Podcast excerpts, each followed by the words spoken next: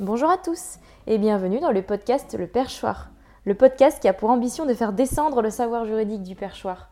Je m'appelle Pauline et je suis juriste de formation.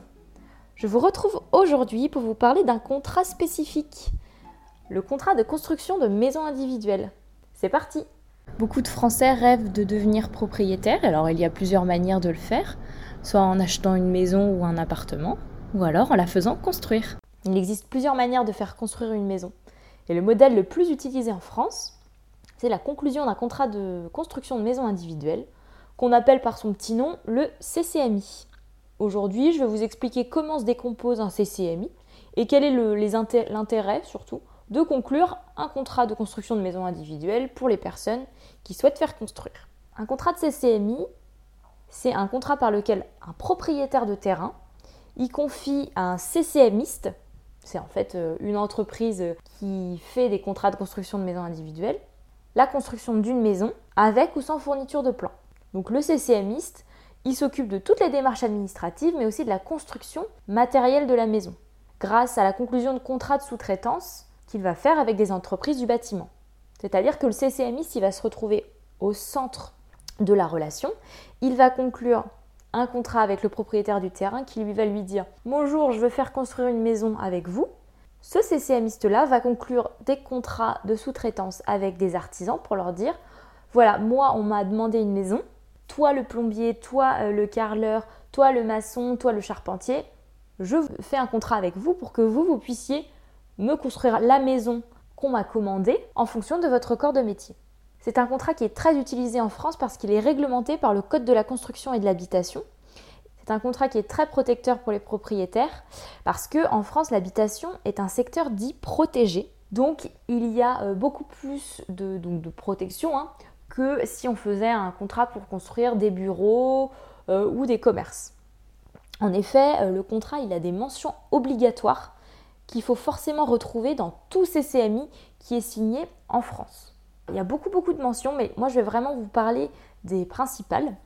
La personne qui fait construire la maison, elle doit obligatoirement être propriétaire du terrain. On l'appellera le maître d'ouvrage. En fait, c'est celui qui commande les travaux. Le projet, il peut être avec ou sans fourniture de plan. Donc le CCMiste fournit ou non les plans de la future maison, mais le client, en fait le maître d'ouvrage, donc celui qui commande, peut se faire aider d'un dessinateur extérieur pour faire les plans de la maison. Il ne doit pas y avoir de versement d'argent avant la signature du contrat, mais on peut euh, prévoir un dépôt de garantie. Le prix, lorsqu'on signe un CCMI, le prix est convenu, il est ferme, il est définitif.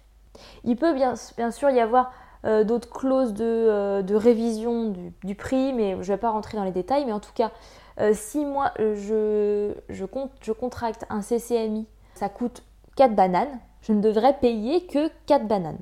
Et il peut arriver que certaines personnes, dans le cadre d'un CCMI, se réservent certains travaux qui pourraient rentrer dans le cadre d'un CCMI. Par exemple, je suis euh, plombier de formation et euh, je ne veux pas avoir à payer les services d'un plombier parce que je sais le faire et j'ai envie de le faire pour ma maison.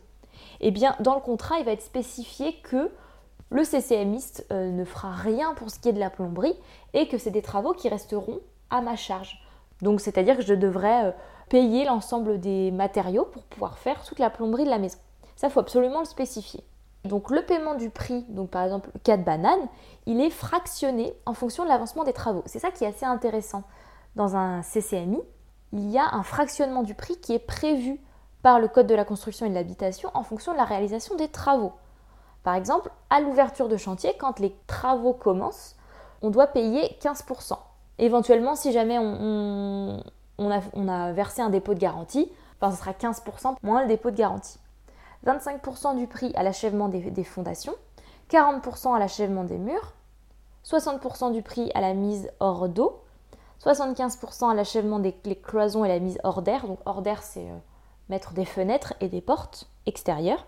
95% l'achèvement des équipements de plomberie, de menuiserie, de chauffage et les revêtements extérieurs et 100% à la réception des travaux. Alors la réception, qu'est-ce que c'est? La réception, c'est un acte par lequel le maître d'ouvrage, c'est-à-dire celui qui a commandé les travaux, le client, il déclare accepter l'ouvrage. Il va se rendre sur place, il va voir euh, les plans à côté de lui et il va vérifier si tout est conforme à ce qui avait été prévu.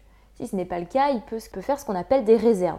C'est-à-dire que euh, s'il y a un problème de peinture, le peintre devra revenir pour ce qu'on appelle lever des réserves.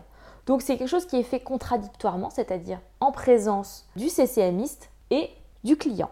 Le CCMiste, il doit conclure des contrats de sous-traitance avec euh, les entreprises dont je vous ai parlé tout à l'heure avant le commencement des travaux.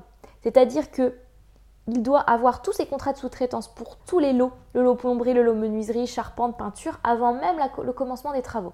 Il ne peut pas se dire, bon alors, euh, la première chose à faire, c'est le terrassement de la parcelle.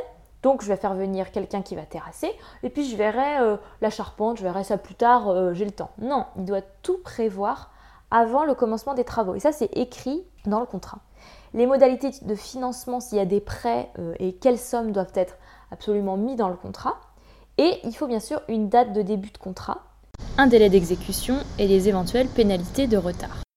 Là, je vous ai vraiment expliqué un peu comment fonctionnait le, contrat de, construction de maison individuelle, mais il y a encore plein d'autres clauses en fait qui sont obligatoires. C'est pour ça que ce contrat est extrêmement intéressant parce que tout est obligatoire. Bien sûr, on peut rajouter d'autres clauses, mais elles ne doivent pas être contraires à ce que le code de la construction et de l'habitation prévoit. L'intérêt de faire un contrat de construction de maison individuelle, c'est la tranquillité. On ne conclut de contrat qu'avec le CCMI. C'est lui qui s'occupe de tout. C'est lui qui doit s'occuper de trouver l'ensemble des sous-traitants. Le futur habitant, il n'a pas normalement droit d'accéder au chantier tant que les travaux ne sont pas réceptionnés, même si dans les cas, les gens vont voir sur le chantier pour voir comment ça avance. Tant qu'il n'y a pas la réception qui a été faite, c'est vraiment le CCMI qui s'occupe de tout. C'est vraiment all inclusive, comme j'ai envie de dire. c'est un contrat qui est, qui est très protecteur, qui est très utilisé et qui pour moi a, énormément de, sens. Si certains d'entre vous euh, ont pour idée de, conclure un contrat de construction de maison individuelle, pour ceux qui l'ont déjà fait, d'aller vérifier s'il y a les petites mentions obligatoires dont je vous ai parlé. Mais voilà en quoi ça consiste et c'est un contrat qui est énormément utilisé aujourd'hui en France. Voilà, j'espère que cet épisode vous a plu. N'hésitez pas à m'envoyer un mail euh, qui se trouve dans la barre de description si vous avez des questions. N'hésitez pas non plus à vous abonner à mon compte Instagram qui se trouve aussi dans la barre de description. N'hésitez pas, enfin, c'est la dernière non plus, à m'envoyer des commentaires ou et à me mettre 5 étoiles sur votre appli de podcast préféré. Quant à moi, je vous retrouve la semaine prochaine, même lieu, même heure. Je vous souhaite une bonne journée, une bonne matinée, une bonne après-midi ou encore une bonne nuit. Merci et à bientôt